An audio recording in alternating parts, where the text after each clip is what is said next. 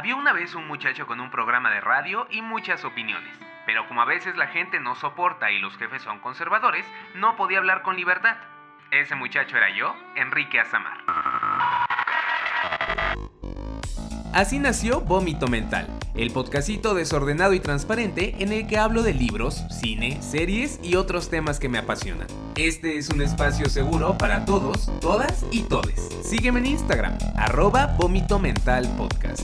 Gracias por escuchar.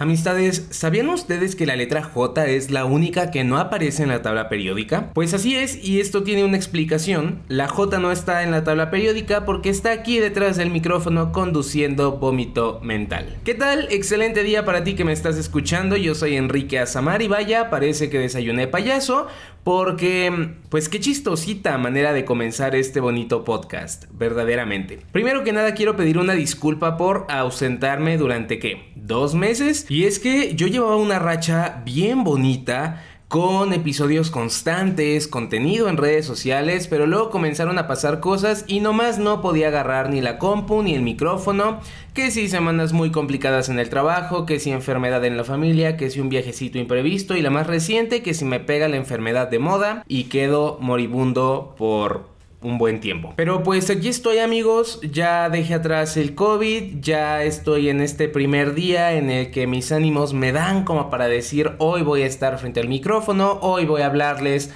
a todos los amigues del internet sobre el último libro que leí. Y pues sí, estoy listísimo para ponernos al corriente y ver qué onda con esta vida loca de lector que llevo últimamente.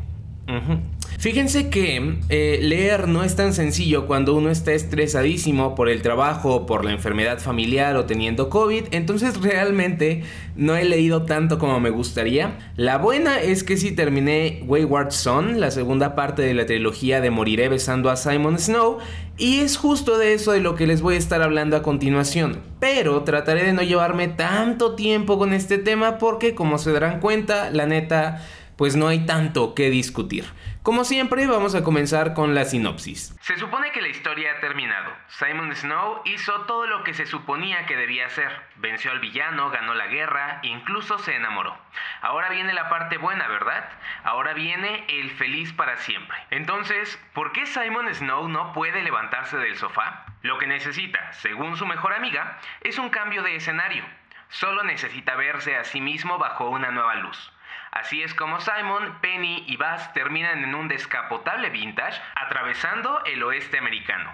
Ellos encuentran problemas, por supuesto, y se pierden. Se pierden tanto que comienzan a preguntarse si alguna vez supieron a dónde se dirigían en primer lugar. Y diablo, señorita, ¿eh? Leo esta sinopsis y digo, vaya, al parecer este libro sí que estará bueno. Y pues quedé que de amistades no estuvo bueno. Mientras que mi principal queja de Moriré besando a Simon Snow, el primer libro, fue que era una historia demasiado parecida a Harry Potter, acá les puedo decir que nos deshacemos de esa parte. Nos encontramos con una historia más original, pero que no por eso es necesariamente buena. Quisiera ejemplificarlo. No sé si a ustedes también les pasó que cuando eran infantes, un día descubrieron que Disney sí había sacado la Cenicienta 2. Y ahí van todos emocionados a rentarla o a comprarla, esperando una historia tan buena como la de la primera parte, y en su lugar nada más se encuentran con una cinta formada por varias historias de menor relevancia que nomás fueron editadas juntas para formar un largometraje, pero que realmente no tienen relevancia alguna. Pues así se sintió Wayward Son. No hay historia, o al menos no hay una que se desarrolle correctamente. En su lugar tenemos varias tramitas que se sienten bien superficiales y que más que ser una historia sólida, pues terminan pareciendo herramientas para llenar páginas. Me explico. Sí, está el tema de este road trip por los Estados Unidos, pero eso no es una historia, es más un hilo conductor que nos mueve por tres historias distintas, que si la depresión de Simon, que si un nuevo personaje llamado Shepard y que si un conflicto con una secta de vampiros. Lo malo es que ninguna de estas tres historias tiene pies o cabeza. Todas ocupan un tercio del libro y se sienten bien cortitas y apresuradas sin darle tiempo de respirar a sus respectivos componentes. Me hubiese gustado algo más concreto, tal vez un villano más definido o un conflicto mucho más original y destacado. Otra cosa que no me gustó y que de hecho me molestó un poco fue que la autora decidió usar a Agatha, la exnovia de Simon, como la dama en apuros otra vez, justo como sucedió en la primera parte de la trilogía. El personaje menos interesante de todos regresa solo para hacer exactamente lo mismo, que es meterse en problemas desde el inicio del libro y esperar a que la rescaten. Y yo sé, yo sé que alguna persona me va a decir, no, Agatha tiene su momento al final de la novela y termina en una posición de mujer empoderada Peronel. Peronel, Peronel, Peronel, dos minutos de gloria no valen numerosos capítulos narrados desde su punto de vista que neta se vuelven bien tediosos al nosotros darnos cuenta del peligro mucho antes que ella.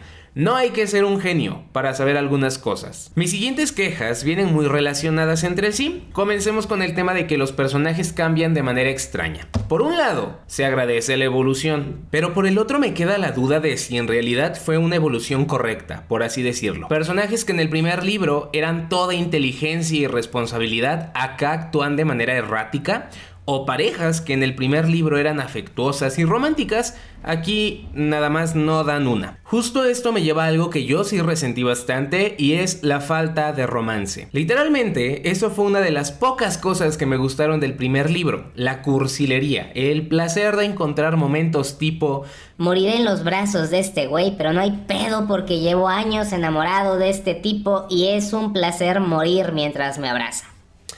Y aquí no hay nada de eso. Aquí no hay nada de eso. Simon y Bass se traen una dinámica bien extraña que elimina casi por completo la cursilería entre ambos. Y vaya que eso se extraña bastantito. Pero Entiendo que eso pase gracias a mi siguiente punto. Wayward Son es una pinche novela de transición. Los personajes acaban casi casi que en el mismo punto en el que comenzaron, porque al parecer, sea lo que sea que la autora quiere contar, no lo cuenta sino hasta el tercer libro y perdón, pero esto sí se me hizo una mamada. Ay, ay, perdón, el lenguaje amigos, el lenguaje. Es algo que les comenté en el episodio anterior hay algunos comportamientos de esa mujer que me hacen pensar que usa mañas para que sus fans compren libros, aunque estos no ofrezcan la experiencia que ella promete en primer lugar, como si llegaras buscando el plato fuerte y nada más te dieran botanas y guarniciones. Y ya nada más por hacerla de pedo, también les voy a mencionar que Wayward Son acaba en un intento de cliffhanger muy, muy mediocre.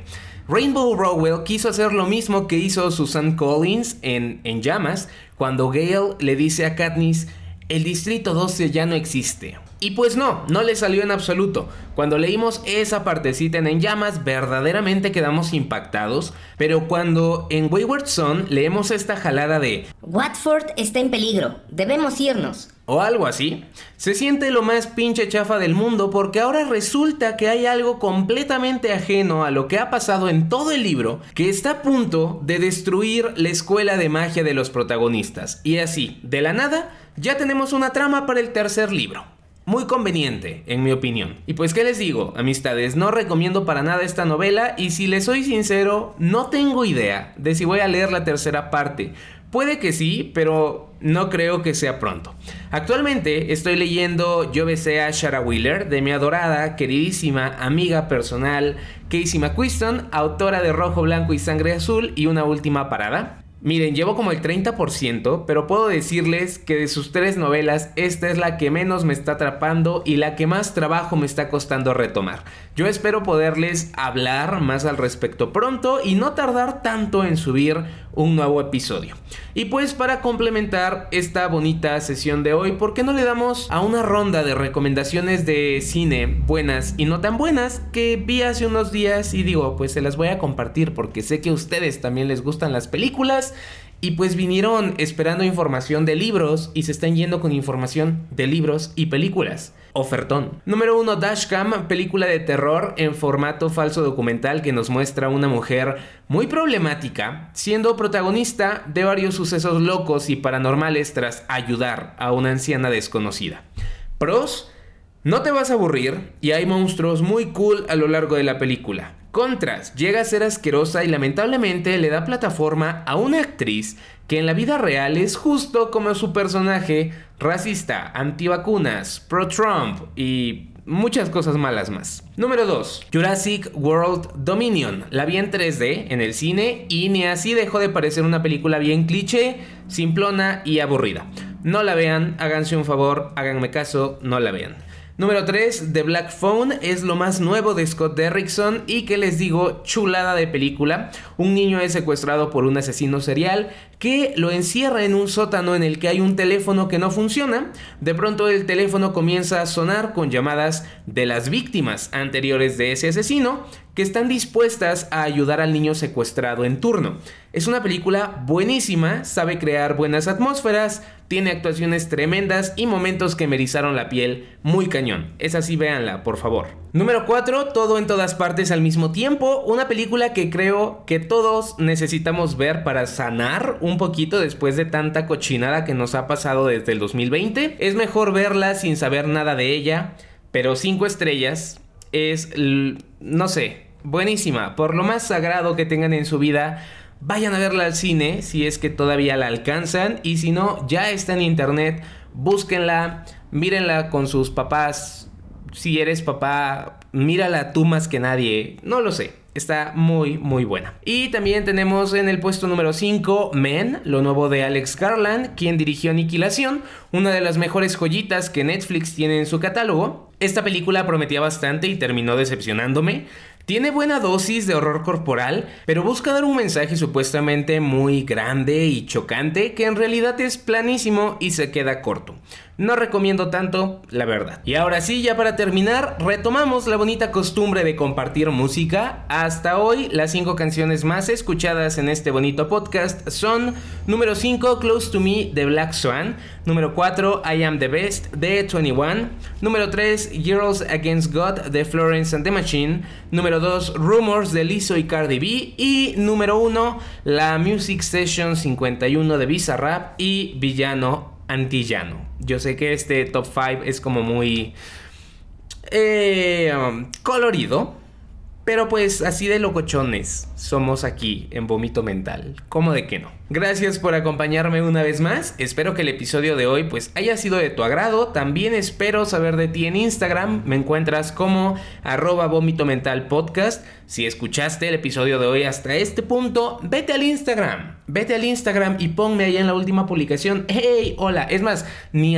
ni escribas nada. Deja un emoji de un perrito y ya con eso yo voy a saber que te aventaste el capítulo completo y eh, reforzaremos esta relación de amistad que ya tenemos.